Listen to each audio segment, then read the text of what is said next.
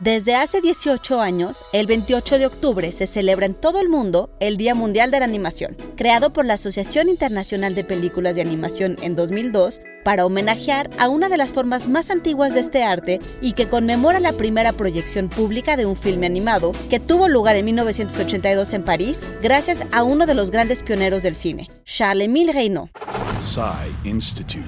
Masterpiece Your Life.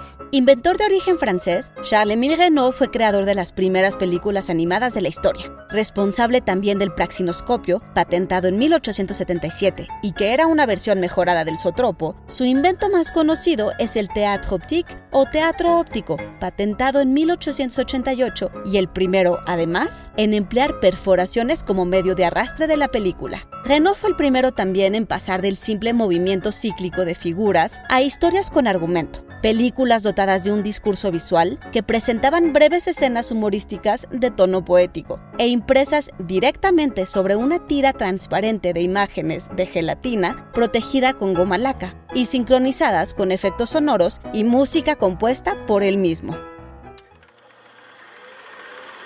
Ese 28 de octubre, Renault presentó en el Museo Grovin de París sus famosas pantomimes lumineuses o pantomimas luminosas, en un programa que incluía los filmes Pauvre Pierrot, Clown et Chien y Un Bon Bob, en un show de 15 minutos y 500 imágenes por título.